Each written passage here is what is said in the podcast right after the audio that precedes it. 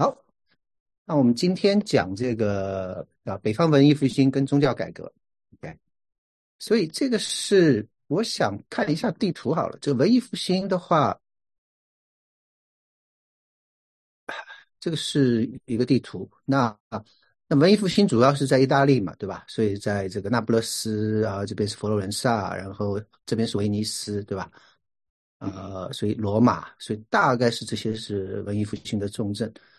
那在文艺复兴在这个意大利这边就是如火如荼的这个发展的时候，在同时，其实是在北边，在这一块地方，呃，安特卫普、鹿特丹、阿姆斯特丹，那这个现在的是比利时跟这个荷兰的这个这个境地，那这个地方原来叫尼德兰，啊，那这一块地方也开始慢慢呃。有这些的艺术家开始出来，然后后来就是德国，那神圣罗马帝国这一块，像这个海德堡啊、美因兹啊，然后巴塞尔，这是瑞士日内瓦。所以，所以你大概知道我们讲到的北方文艺复兴其实是指意大利北边那一块。OK，好。所以，那看一个小一点的地图的话，这个就是尼德兰的这个共和国。所以，你看下面是法国，那这个紫颜色的可能现在就是比利时这一块。然后橘黄色的这个是荷兰这一块，所以这个是在北边的这些的呃地方。好，所以我们看的第一个这个呃画家叫做凡艾克，有没有听过这个的？都没有。这个人其实是呃是早期尼德兰画家里面大概是最伟大的画家之一，油画就是他发明的。所以你今天看到的油画。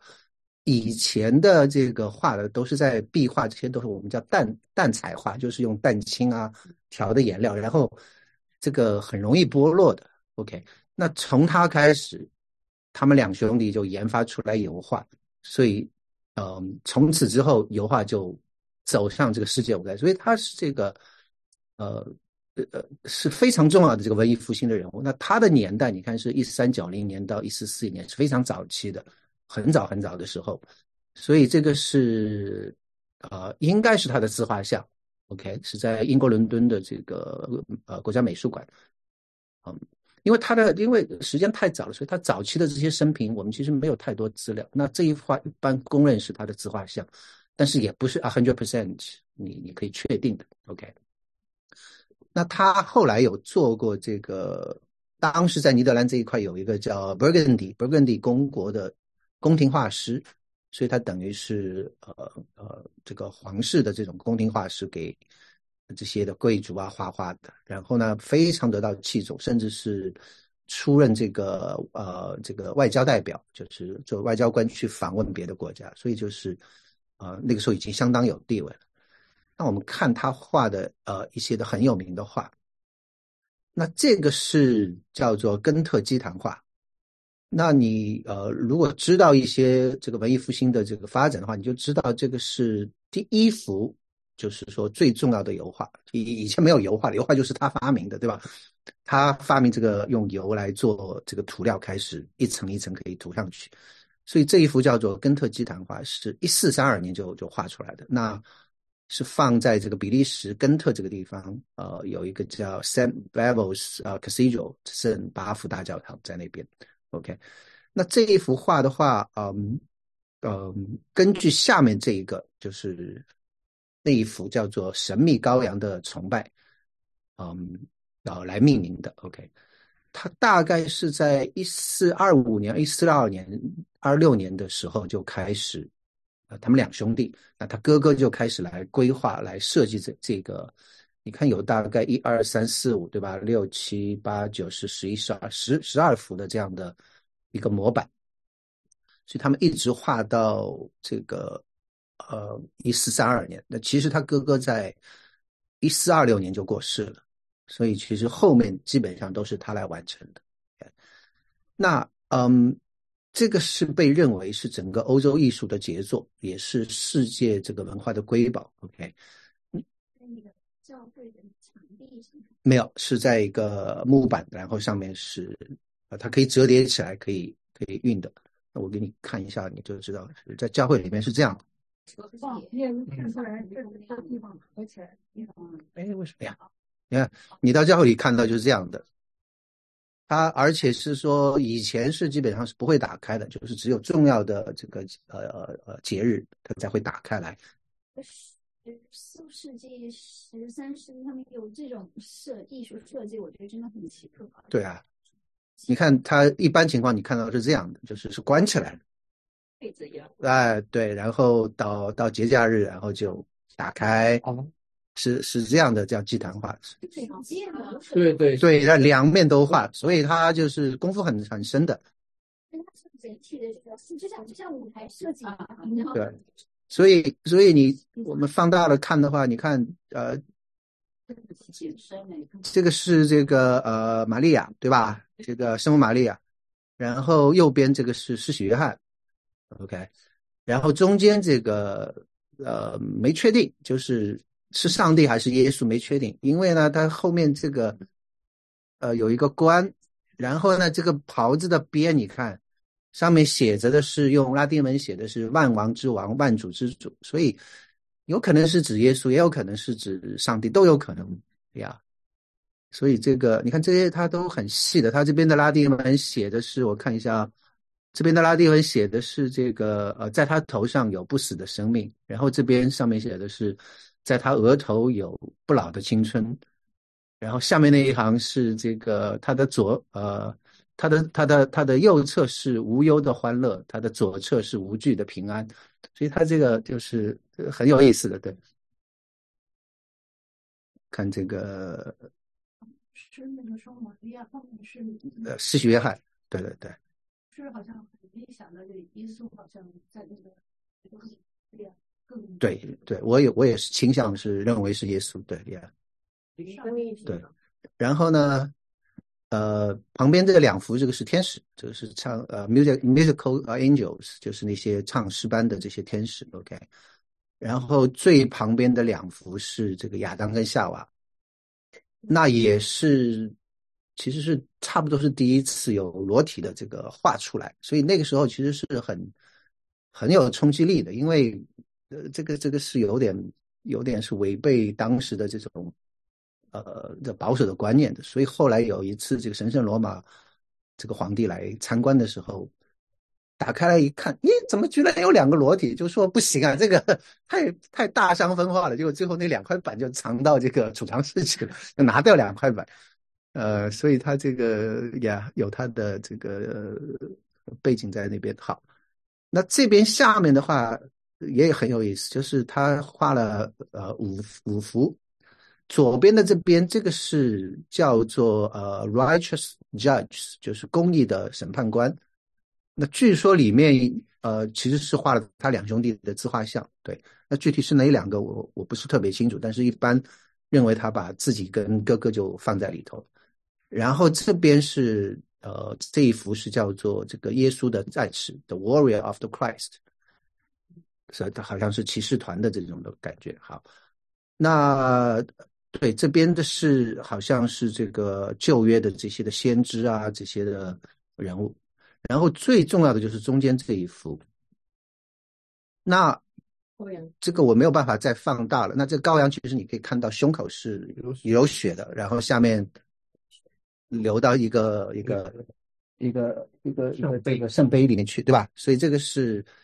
呃，羔羊，然后羔羊上面你看这边写的这些的字，这个是，对，这个其实你啊看不清楚，他写的是写的是看那神的羔羊，除去世人罪孽的，但是我找不到呃再高清版，这个是我找到能够最高清的版本了。写拉丁文。对，用拉丁文写的，然后这个下面其实还有字，在这个，哎，我这，这个地方，这个地方跟这个地方还是有字的。那写的是这个呃，我看一下，呃啊，就是耶稣讲的很有名的，我就是道路、真理、生命。所以左边写的是呃，Jesus is the way，然后呃呃这个呃呃呃呃，Veritas and 这个生命，就是它是道路、真理、生命，它全是用拉丁文写的。对，那这个人物的话，其实是呃呃挺有意思的，就是他左后边你看。有一群穿着蓝衣服的人，对吧？那这个左后面的这些人其实是殉道者，就是那些，而且都是男生，对吧？然后右边你看是都是女生，也是殉道者，所以其实你可以看他们手上拿着的这些的东西，比如像这个宝塔，那这个好像是呃，他是从塔上被人家扔下去这个殉道的，你知道？那有的人是被箭射死的，所以呃，所以都都是他是把这个当年的这些殉道者都画在里头。手里都拿一根拿了一根呃棕榈棕榈枝的一样的东西，对呀。然后呢，这个旁边是一圈的天使，对吧？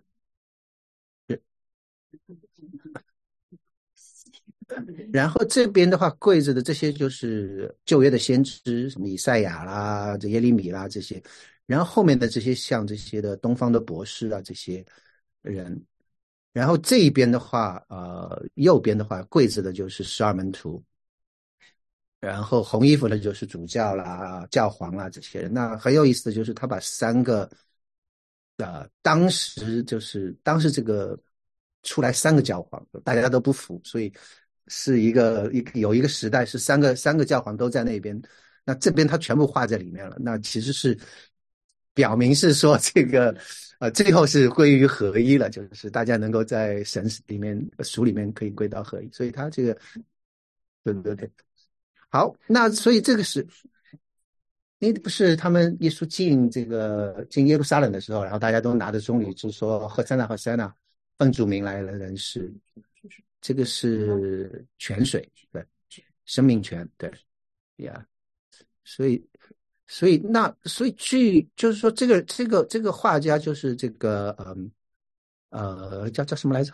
忽然一下子，那个底下右边那个穿他红袍子的那个人是什么？是个什么主要人物？右边底下就是右下角这个啊，特别高的人，感觉好像还挺特殊的。嗯，对我我没有没有呃呃没有特别查到，对，可以看一下，对。嗯，所以这个呃，凡艾克这个画这个的时候，就说他是一个，就说他画的东西其实一个是细节很逼真，这个这个其实是从中世纪到文艺复兴的一个过渡的一个画，OK，所以他画的这些细节，然后他的观察力就是非常的敏锐。那像这个地方，据说了，这个我这边分辨率不够，那据说这个是应该是个月亮，就是这个是个塔尖，那。呃，我看他的这个根特的这个网站上讲说，这个月亮上你可以看到陨石坑。对对，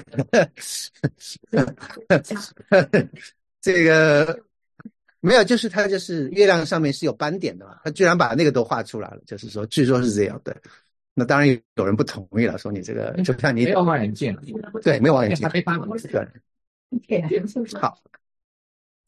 就是比方说，呃，最中间这幅呃长方形的这幅主画面，它的长和宽是多少？你大家可以看到，大概是这样。大家看这个人在前面，你可以看到大概就是不是特别大，但是对，其实是还是蛮宽的。对，对呀。那这幅画为什么这么有名呢？跟这个蒙娜丽莎是一样的道理，就是因为有很多故事发生在这个画的上面。OK。那前面就不讲了，前面有是各抢来抢去各种各样的战争，然后其实当中这一块，这个留下来，然后这个有大概旁边的这些大概有六六块，最后是被德国人拿走了。所以一战的时候，所以旁边的这个呃一二三四五六，就是这两幅，就是亚当夏娃因为是藏在这个柜子里，所以没没拿出去。然后呢，这个这上面三个大概不能不能卖的。然后这个下面是主要的不能卖，然后人家就把这个旁边的三个六个小的蝙蝠就卖掉了。那卖掉最后是落到了这个德国人的手里。那一战打完之后呢，这个这个根据凡尔赛条约说德国人要赔偿你战争赔款，那就让他们把这个这个东西就赔出来了。所以这个两这六幅又回到这个比利时，你知道。那到一九三四年的时候呢，结果有一天早上，这个这个管教会的人就就发现这个这个这个这个小堂的门被打开了，所以他就想肯定有事情发生就不好，然后进去一看，就发现有两幅两幅两幅画被偷了。那一幅是这个，就是施许约翰这一幅的这个版面不见了，然后还有一幅就是这一幅，就是这个公益的 judge 叫 righteous judge 的这一幅不见了。所以就赶紧报警啊，对吧？这个这个这个，然后然后就发现说留了一个纸条，上面写着说，根据凡尔赛条约从德国取回，就是说说你这幅画是因为当年凡尔赛条约德国人还给你的，这个从德国人的角度感感觉就是不公义的，说你逼着我们还，所以就是说我现在拿回去了，就是这个意思。那等到了这个过了差不多三个星期之后，结果呃差呃呃这个这个这个这个根特的这个教堂的主教就收到一个信，要求就是支付一百万的这个呃比利时法郎。OK，如果你不交的话，他就要把，对他就要把这个他，所以所以他说你要不交赎金的话，他就要把这个画两幅画要销毁。OK。所以，然后，然后署名是 DUA，OK，不是 PUA，DUA，OK。然后那个主教就愿意啊，就说这个无价之宝，这个一百万就一百万。然后结果当局不同意，司法当局不同意，说怎么可以？这个我们不跟这个恐怖分子 这个交易，所以不同意。但是呢，尽管这样的话，这个主教还是跟这个这个第一位在保持联系。那结果这个第一位就是挺有意思的，就就是说，为了证明是说我真的是。拥有这两幅画，我现在给你一个 receipt，就是纯包裹的 receipt。你拿拿这个纯包裹的这个发票，你到这个呃呃当时的这样的一个叫布鲁塞尔，就是比利时的布鲁塞尔的这个火车站。他说你到那边有个行李寄存处，你去把这个票去把这个行李拿出来。就他们就去了，就拿出来一个长方形的包裹，然后打开一看，就是这个施洗约翰这一幅，就是啊这一幅就还回来了。所以他手里还有一幅这个这个公益的这个 judge 的这一幅还在他手里，然后呢，这个这个人就是是个天才，我觉得。然后呢，他就这个呃还回来，还回来之后呢，就呃呃这个几天之后又一封信来了，一封信来里面就就还是就是要求赎金，然后呢给了半张报纸，就说一份报纸他撕了半张出来，然后他就说呃我会找人来跟你要赎金。如果那个人拿的是那张跟你报纸可以对起来的，你就把钱交给他，OK？呃，非常非常有创意的，OK？所以呢，这个呃，好，那就这个就就就就说，而且呢，他赎金你先去把这个赎金不要交给我，你去交给安特卫普，就是在呃安安特卫普的一个叫亨利神父，你把赎金交给亨利神父，我会去找人跟他联系。结果警方就通知那个神父，然后呢就给了给了他赎金。然后给了他多少呢？两万五千，人家要一百万，他给人家两万五千，给了他一个包裹，里面两万五千块钱的这个这个赎金。好，所以到了大概六月份的时候，这个结案是发生在四月份，在两个月之后，那一个出租车司机就打这个开到这个这个神父的家里面门口，然后就交给这个神父一个信封，然后信封里面就有一张就是是就是一半的报纸，就说明这个是是这个人给的嘛。然后给了之后呢，就是呃，就是对一下，哎，完全可以匹配。然后就就说，我要把那个人叫我把包裹送给他，所以这个神父就把这个赎金就给了他，然后这个司机就开走了。我也不知道为什么这个警方也没有跟着他，可能就是照理说你应该二十四小时监控的，也没有，还是这样，就走掉了。走掉之后，结果就这个这个作案的人就发现是说这个只给两万五，你知道。所以就特别愤怒，然后就写了一堆的信回来，就是说你简直是太不守信了，我要了一百万。然后这个哎，到了十月份，这个是六月份，到了十月份就就终止了，就什么事情也没有发生了，就是沉默了。那又过了大概两个半月之后，到呃一个半月之后，到了这个六周之后，然后就发生一件很奇怪的事情。那有一个人叫做呃古德提尔，古德提尔在。这个呃呃，登德本特的一个一个党政会议上就发表演说，发表完演说，切忽然就心脏病突发，就倒在倒下去了。倒下去以后，然后就赶紧急救吧，急救结果，这个人其实是一个一个小型银行的一个大概经理，就是五十七岁左右，然后呢，一直被认为一个是非常受人尊敬的一个一个人物，而且呢，他以前还是管理教堂的。而且他跟这个根特这个教区有非常良好的关系，所以他熟悉整个根特的这些的教堂的情况。所以他倒下之后，就最后是送到他姐夫家里面，然后在那里面不久就去世了。这个神转折就这里来了，就是他去世之前，这个有个律师，呃，要跟他处理他的遗产的问题。去世之前，他就跟他的律师讲，他说他知道这个这个被偷的画本在哪里，他是他说我他是唯一知道的人。OK，那然后他讲完之后呢，然后他已经气已经差不多，然后最后他就讲了几个字，一个是书桌，一个是钥匙，一个是橱柜，一个是文件夹文文件夹。OK。讲完这个四个字呢，然后他就断气了，知道？所以这个是简直就像好莱坞电影一样，你知道？这个这个，然后就就就去世了，你知道？然后那警方肯定就得去搜啊，然后就跑到他的办公室，结果就搜他的文件夹，就就搜出来写给那个根特主教的十三封的信的这个复印件，所以那就大概猜可能就是他就是作案者之一。OK。可是呢，就是没有找到这一幅这个这个这个工艺的骑士这个模板，OK，没有找到，就是哪里也没有找到，所以最后这个就是一个无头案。所以你今天看到的这是一个复制品，对，所以到现在也不知道在哪里。那当年他们呃作案的时候，据说是有目击者有看到两个人作案的，所以有可能不光有一个人，所以所以最后就是一个无头公案，到现在也不知道。这个这个发生什么事情？这是一九三四年的时候，OK，所以一九三四年很快就二二战了嘛，对吧？就打二次大战。二战的话，你知道这个呃，希特勒就是希特勒是个艺术家，哎，是个被耽误的艺术家，OK。然后呢，希特勒就想把他在青年时期，他在奥地利有一个城市叫做林兹，林兹这个地方，他想他青年时期在那边度过的，他觉得要把林兹打造成一个文化首都，OK。所以他要建立一个包含世界上所有最伟大艺术品的呃一个博物馆，OK，所以他啊就是到处去搜刮这些的这些的名画这些的这个艺术珍品，所以根特也是他要这个搜刮的这个东西之一，所以纳粹就把这一幅画就就抢走了，对，抢走以后呢就放到奥地利的一个盐矿里面，就是来保存。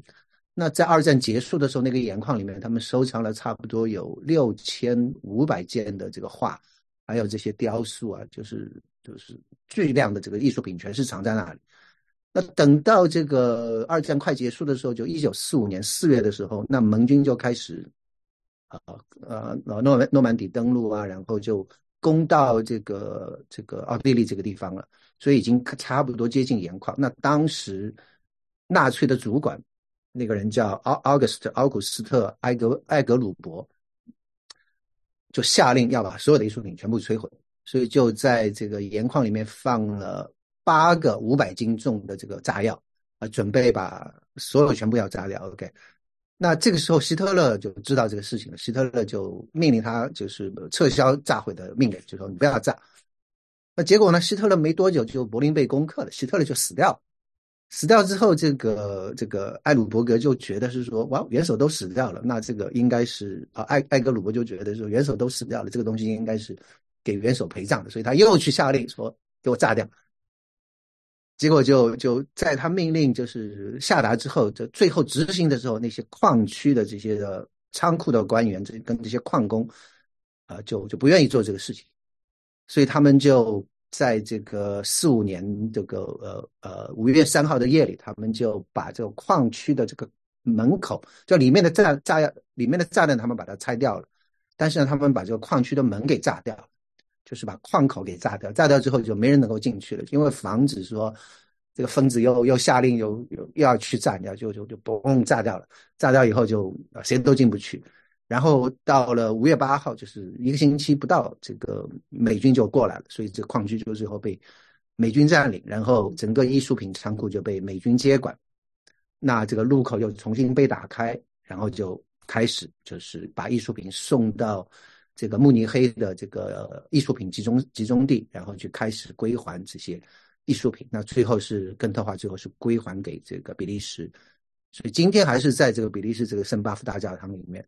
OK，那这个几千件艺术品，据说到现在还在处理，还没有归还完。就是说，到底是谁的，应该给谁，你知道，还在处理。就是说，所以这个是，对呀，所以，所以这就是为什么这一幅画就是根特基谈话，你只要去跟呃学过艺术史的人肯定都知道是这个是鼎鼎大名的，就是跟呃蒙娜丽莎是不相 上下的，就是这样的一幅杰作。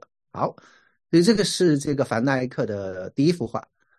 那第二幅画也是相当相当的有名，嗯，这个叫阿尔诺芬尼的婚礼，那个是他两年之后画的，一四三四年。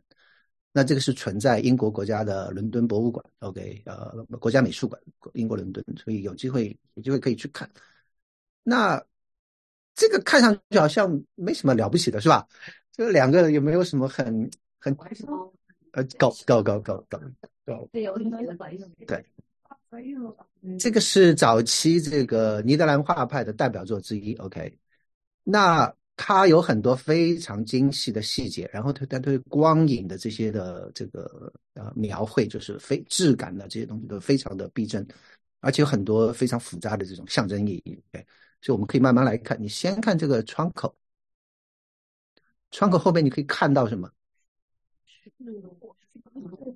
对，这是这是一棵果树，OK，这是樱桃树，据说是。所以呢，所以他们猜这个时节差不多是初夏时节。然后呢，这个窗子是呃，你可以看到其实是呃是一个木窗，上面呢其实是它的玻璃是在上面的，对，所以这个是花窗是在上面的。因为那个时候我我我觉得应该玻璃不是很多，所以只有顶部是开口装有玻璃，然后是用蓝色、绿色、红色的这种彩色玻璃镶嵌的这种的像牛眼一样的这样的一个形状。OK，那两个人物呢，你就说初夏为什么穿那么厚？哎。你就不知道了，就是越有钱的人穿的越多。那个时候，因为因为有衣服的人其实不是很多的。你有有一个很好的衣服，这个是很有钱的代表，所以他就是当时的这个，就是你越有钱就就穿的越多，你知道。所以他这个呃穿的非常华丽，哪个华丽？他这个质地其实非常好的这个这个衣服。然后你看这个，他绿衣服里面还有红色的这个绿蓝色的衣服。哦，左边这个是什么人呢？两两个夫妻，所以左边这个就是对夫妻，对，对是男的，是夫妻，对，叫对阿尔诺芬尼嘛，这个这个就是阿尔诺芬尼，然后这个是一个一个一个香料商，就是一个商人，对，所以挺有钱的，对。然后呢，这个上面这个这个这个也是相当昂贵的，就是这个吊灯，你知道，就是呃黄铜做的这些的。非常非常昂贵，还有就是你旁边你看到这个，这个也是很昂贵的，因为那个地方就不不产橘子的，对，不是，有可能对，但是但是就是说它其实是那个地方是不产这个东西的，那呃因为他是这个做商人做生意的，所以他就有这些东西，所以就是所以就是这些的细节你就知道。对对对。啥鞋？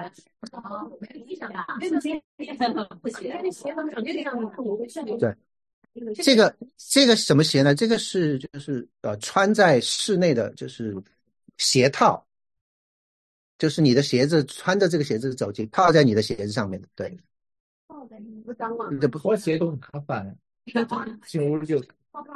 对，那边是那个女的的那个那个鞋子，对。然后你看床头的这边，其实都很这样的。一个雕刻，所以它有很多的细节。那这个呃，对镜子。的话是，对吧？对，它好像前面有俩人，它是有一个对对，所以它那个对，他们俩人背影还有两个镜对，里面有四个人，对，镜子里面有四个人，对。所以就是它非常多的 detail。那这个呃呃，我们我们可以看一下这个，对吧？这个其实你可以看到这个有这个签名，你看到没有？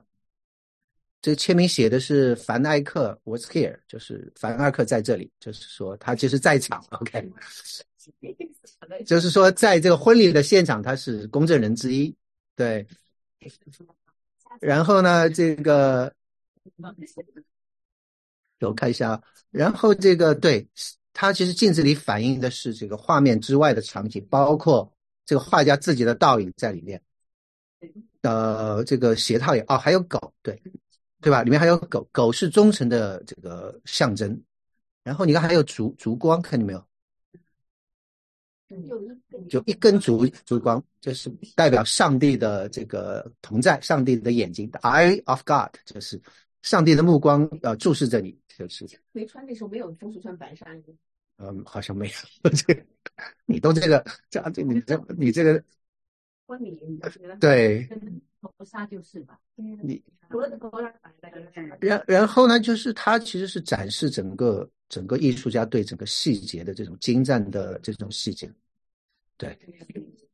Yeah，然后就是还有就是油画，就是因为油画是刚刚发明，所以这种油画的创新啊，这都是北方文艺复兴的这些典型的特征，就是对于细节的这种注注呃注重，你知道，所以这个是是北方文艺复兴的一个标志性作品。对，这幅画花了多长时间？他没有讲他花多少，但是知道是一四三四年画完的。然后你可以看这个这个啊，他的签名在这边，然后你可以看到这个凹凸镜，这镜子里面的这些的细节，不光是镜子里面，然后这个一共每一幅，这个其实是这个是其实是耶不是不是是耶稣的受难，右边是耶稣的受难，左他们非常这个这个这个是耶稣的生平很多，对，所以他雕的很很细，对。然后这个呃，对，这个你可以看到，对吧？这是两个人，然后后面还有两个人，对。那其中一个应该是这个呃画师，就是他也是公证人之一。那另外一个大概是神父啊之类的。对对对，就是他自己，他就是他把自己画在这里头，所以这个，嗯，然后你。对你到你到你到英国去看，应该就可以看到了。对，然后这个小狗，对吧？狗对非常画的非常逼真，对对，所以所以所以你你虽然就是说你如果不看细节，你看到这幅画就觉得说，哎，就没什么了不起的吧，就很平淡。但是但是其实各个光，它而且光不光只是呃。这个窗里来的光，它还有这些的反光，所以它其实是对这个非常敏锐的观察力了。对这个，所以这个是也是跟那个根谭呃根特基坛画差不多，是同样齐名的两幅画，就是这个凡艾克最有名的。OK，好，所以这个是早期北方文艺复兴。那等到这个油画发明之后，这技术就其实。南北交流就传到意大利，开开始意大利也开始有油画技术出来，你知道，所以其实两边都有很多的这个这个交流。然后到了这个后面一点，到了一四七一年的时候，那这个时代就是啊，等于是文艺复兴后期了，就是那你可以知道，这个其实是跟达芬奇、米开朗基罗跟拉斐尔是同时代的人。这个人叫丢勒，因为达芬奇是一四五二年出生的，所以我们叫他五零后。这个米开朗基罗是一四七五年，比丢勒还晚晚四年，所以是七零后。所以丢勒这个米开朗基罗都是七零后。那拉斐尔是八零后，一呃一四八三年大概是。那那所以这个丢勒是一个德国人，OK，那被称为德国的达芬奇，OK，就是也是艺术史上非常非常有名。他出生在纽伦堡，OK。那被认为是北方文艺复兴大概是最伟大的艺术家，有没有之一我不知道，就是，呃，肯定是，如果是有有有有可以数来数数数，呃，可以数的话，应该是非常 top 的。OK，二十多岁的时候他就开始，那他的有名是他做版画，人人家都是画油画这种，他是版画画的很好。那版画的好处就是说你可以印，所以他的作品就很快就传遍欧洲，所以就是呃。呃，就是因为他跟三巨头同时代，所以他的光芒被掩盖掉了一点，你知道？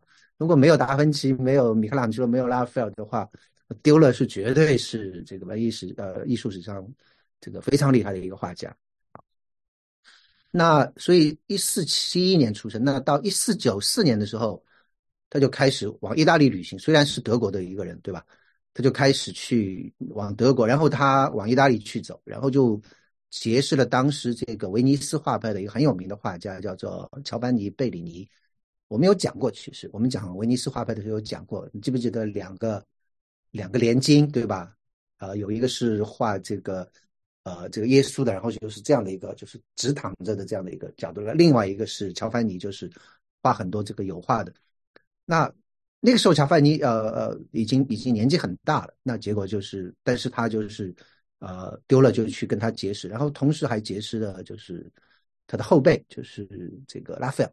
那个认识拉斐尔，然后大家一起研究这个老前辈这个五零后这个达芬奇的作品，所以他他知道很多的文艺理论，然后也学习了很多文艺复兴的这些思想跟风格，所以他其实有有一些的著作的，比如说这个呃讲到这个透视的这些东西，讲到人体结构的东西，他他有很多这个呃绘画的著作在那边，他一生就创作了大量的这个木刻画、版画、铜版画。油画跟人物素描，OK，那他很有名的一个事情就是说，他可能是最早给自己画自画像的人。左边这一画是他的一个素描，是十十三岁的时候画的，OK，你大家可以看到是说，十三岁的时候就可以画成这个样子。然后这个呃右边的话是这个，你上面它可以有，你可以它，对吧？一四九三年。四对四是这样写，一四九一四九三年，所以是二十二岁的时候画的，对吧？所以，呃，等一下，呃，左边这幅画是在维也纳，那后面那幅画是在卢浮宫。你到罗浮宫去，大家可以看到。然后你看这个是一四九八年画的，在这个马德里。然后最后这个是一五零零年在慕尼黑这个老绘画陈列馆。所以他被称为是呃叫这个自画像之父，OK，所以所以是从他这边开始的。那还有一个很有意思的就是说，他他的画都有签名，这个是很少的。文艺复兴的时候就是很少看到签名。那你知道他叫这个呃，我看一下，他签很多，是每个都有。对他叫奥奥奥奥布莱特呃杜勒对吧？丢了。所以 A 跟 D 就是他的首字母，所以他签的就是 A 跟 D，然后是非常呃在这里，你看他有 logo 的，看见没有？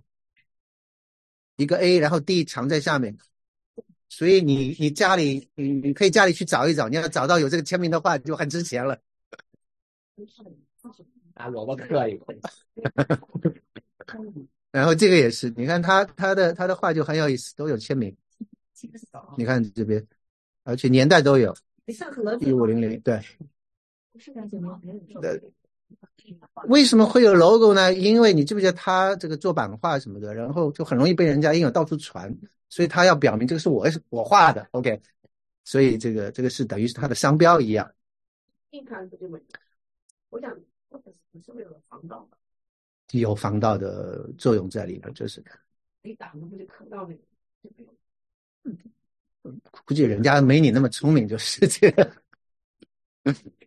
呃，对，所以这个是他是其实是画作中留下自己签名的第一人，就是在艺术史上很少有这样的人。OK，好，我们再看几个他的。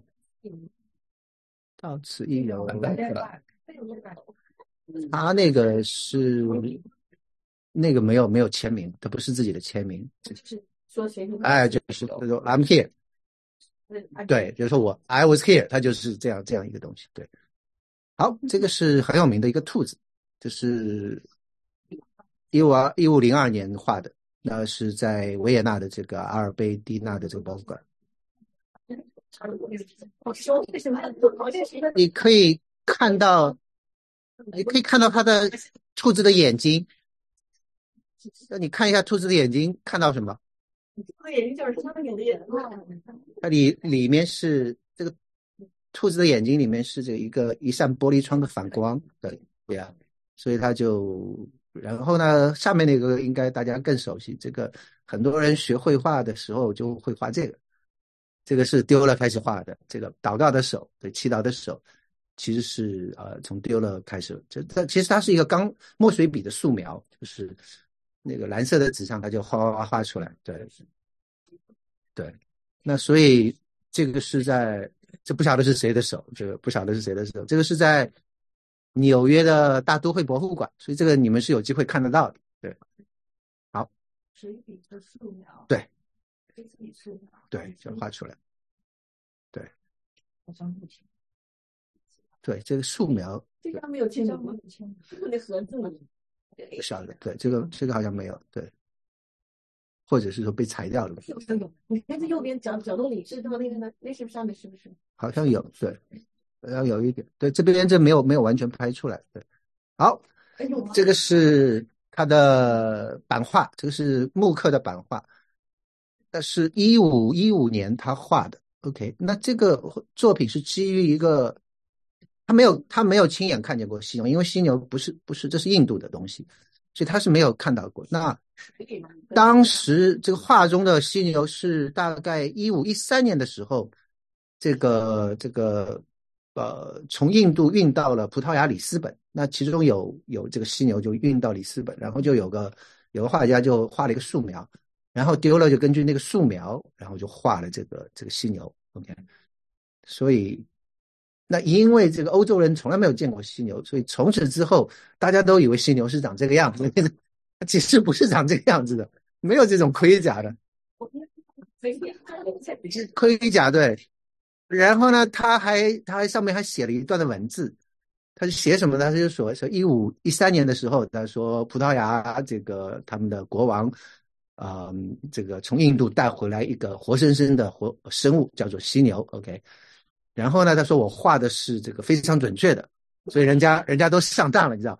他说它的颜色呢是呃像这个斑点的这个乌龟壳，然后全身上下都披着厚厚的鳞片，然后他说体型跟大象一样，就是就是，然后它是大象的天敌。他说，因为什么呢？因为他说前面有一个角，所以他看见大象就上去把大象的肚子给顶开，然后大象就死掉。所以他 胡说八道，你知道在那边。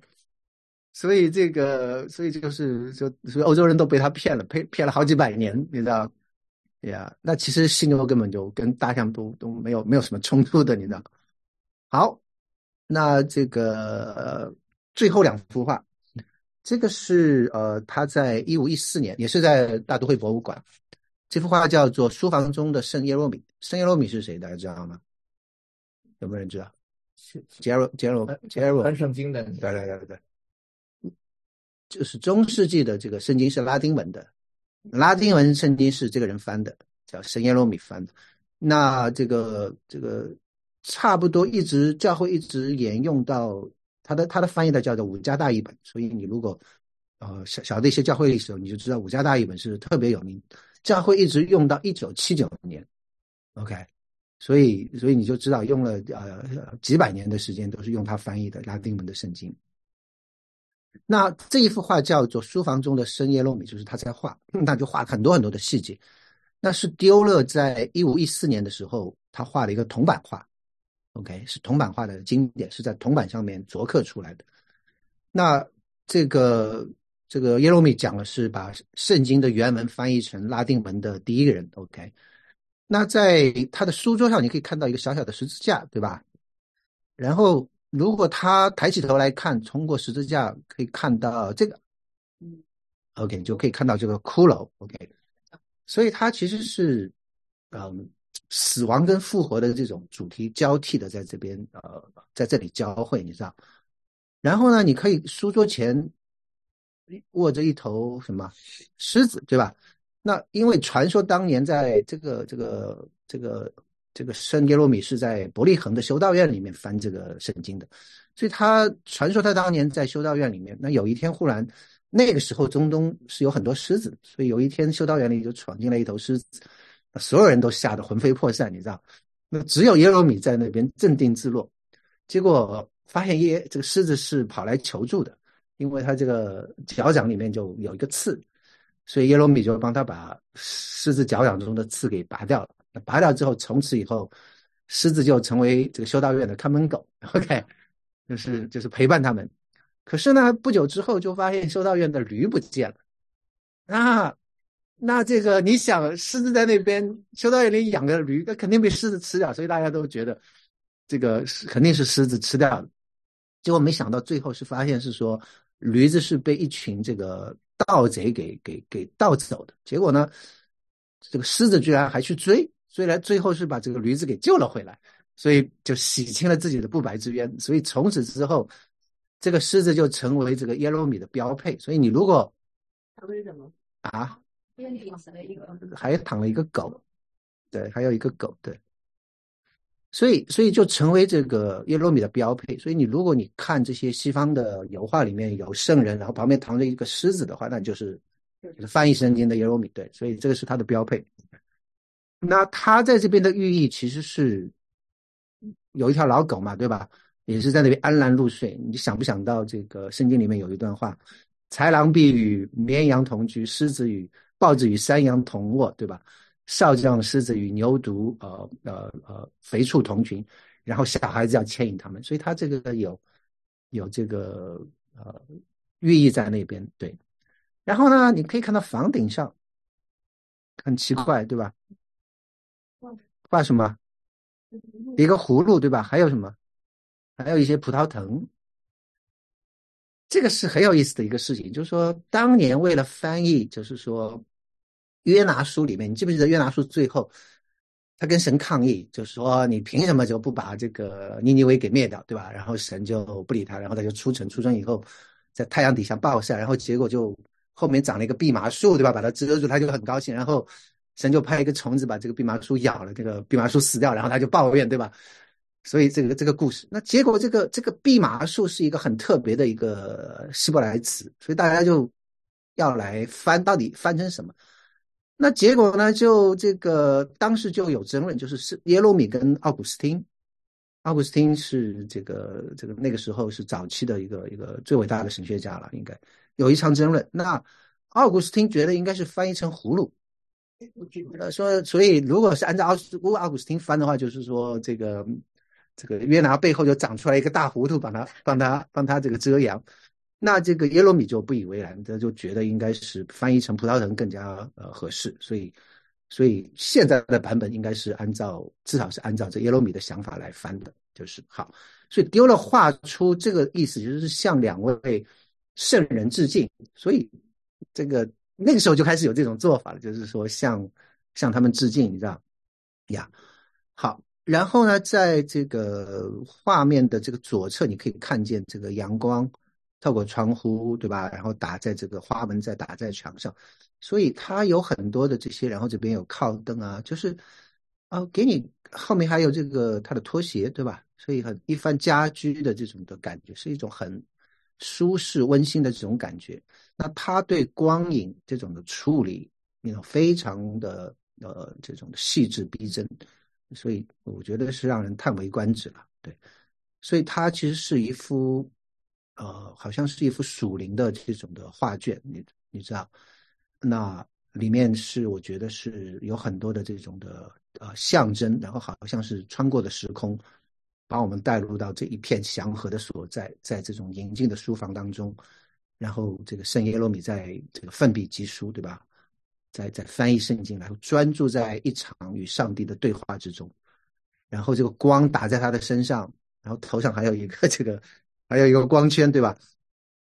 好像是可以看到，是说，呃，在上帝的，是那个吗？我觉得就是给他规划那个圣人。哎，对对，就是圣人的光。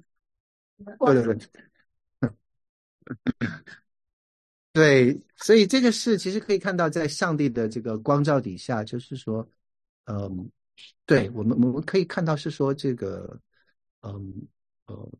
就是说，给有一些的属灵的这种启示，好像上帝的光照跟真理在他的心里面，然后在那边奋笔疾书，就是化为他的这个这个文字。OK，所以其实从某种角度来讲，这个耶罗米其实是代表我们每个人内心深处的渴望。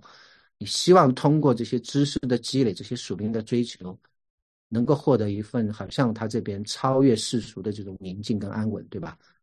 然后在上帝的光照底下，我们可以勇敢的去面对生命中的种种挑战。OK，所以这个是，嗯，我觉得这个是有机会去看，其实是非常不错的。对，好，这个是铜板，铜板上刻的，对，所以好，然后下面一幅，这个是他的最后一幅画。OK，那最后一幅的重要作品是一五二六年，啊，他也是那一年过世的，应该是对，所以这一幅画是他。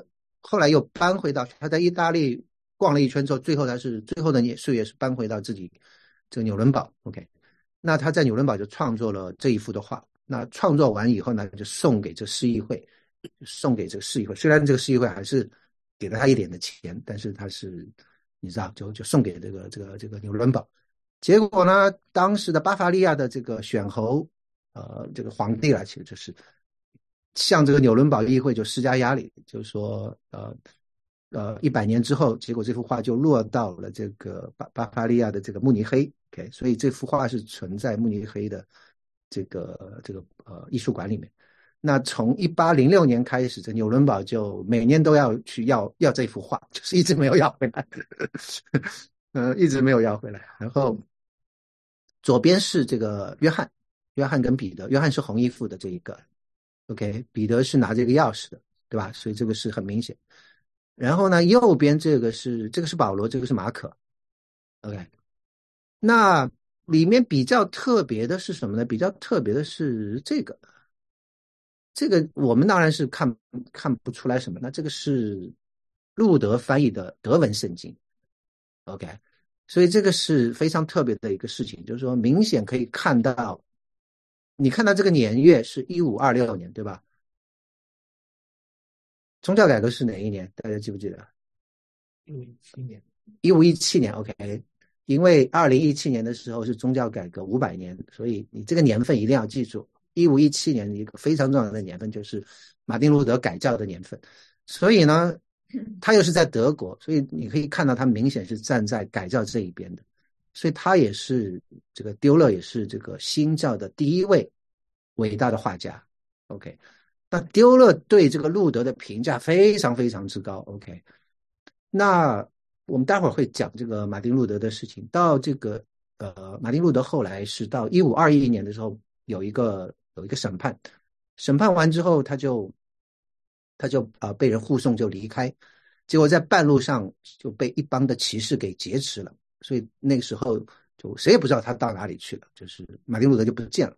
那当这个丢了知道马丁路德不见之后，他就在日记里面，后来我们是很知道很多就丢了的事，因为他有。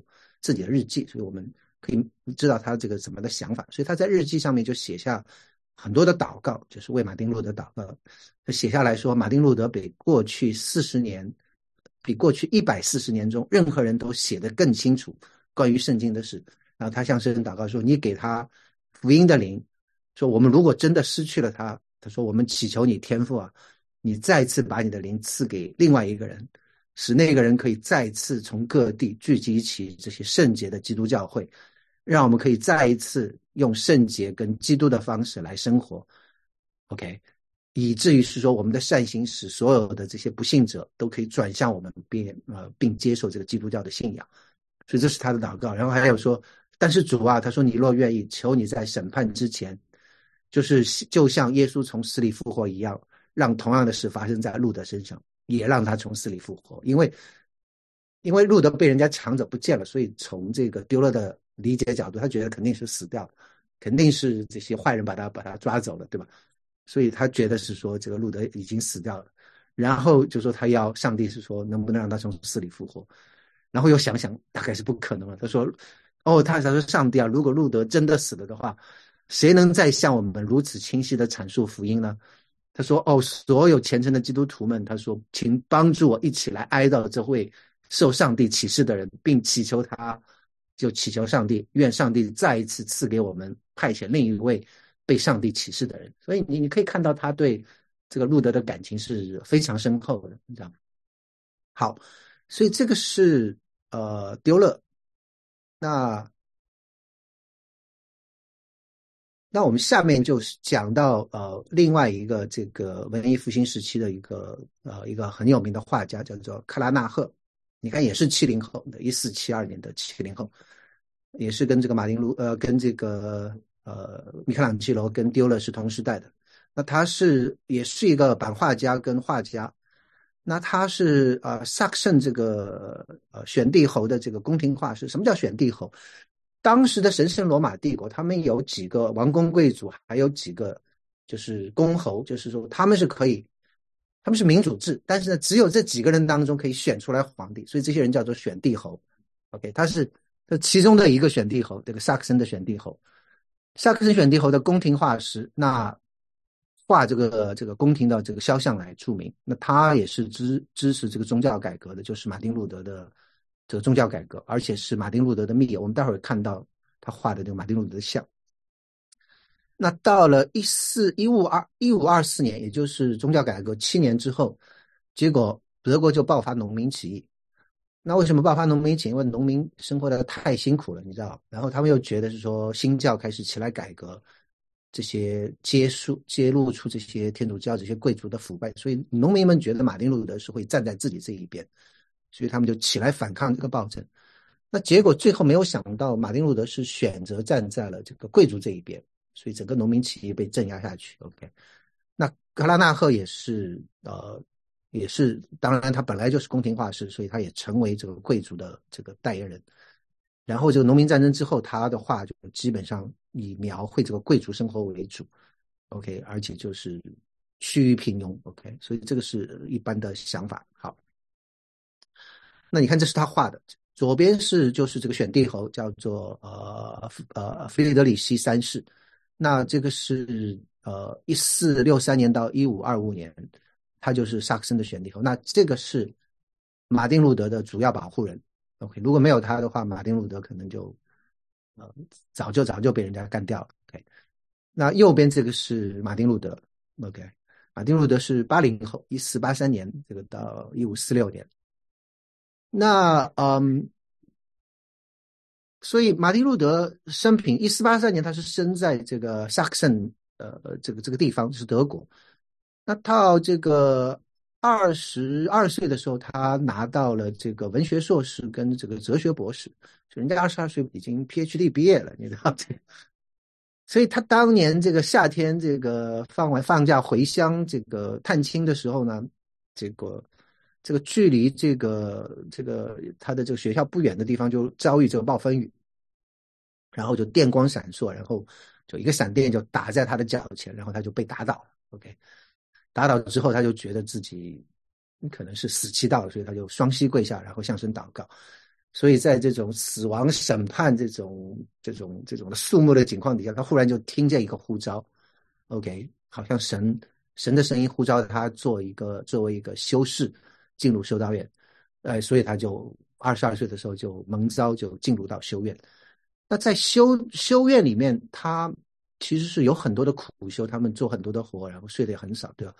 可是他好像找不到里面的平安，他一一直是想要拿到这个心里面的这个平安，可好像一直就拿不到。一直到有一天，他就读到这个罗马书的一章十七节。那罗马书一章十七节，你如果看，就是“一人必因信得生”。OK，所以这句话就非常打动他，他觉得是说一人的生命。跟其他人不一样，是这个生命是信心的礼物，你知道，所以一人必因信得生，这个就留在他的脑子里。那到了这个他二十七岁的时候，二十七岁、二十八岁的时候，他有机会去罗马，OK，到罗马去朝圣，他就一心要寻找这个启示嘛，来解决他自己的这个属灵的危机。所以他当时最初是竭力是遵守这个天主教所命令的这种赎罪方式。然后用双膝就是爬上这个呃比拉多的这个梯子。你如果去这个罗马的话，有一个教堂，那里面专门放的，据说就是啊当年比拉多审判耶稣时候的这个梯子。所以你双膝呃往上往上走的时候，据说他在做这个功德的时候，他又呃他他觉得自己又听见一个雷声，然后就心里面就听到这个声音是“一人必因信得生”，所以这个就是两次这句话临到他，你知道。所以他在这个惊奇当中就全身战惊，他呃那就就就站起来就赶紧就离开，你知道？那所以这个是等于是他一个一个呃属灵的这些的经历。那在同时呢，在这个呃呃天主教世界发生什么事情？那个时候的教皇是 Leo 的 Tenth，Leo 十世。Leo 的话我们前面有讲过，就是美第奇家族的第一个教皇。OK，那 Leo 十世在那个时候。呃，要建造彼得呃圣彼得大教堂，所以我们今天看到的这个梵蒂冈啊，这个前面的这些比圣彼得就是呃六世是呃呃提出建造的。那你知道这个圣彼得大教堂是非常非常花钱的，这个是等于是一个无底洞啊，就是钱一直不够。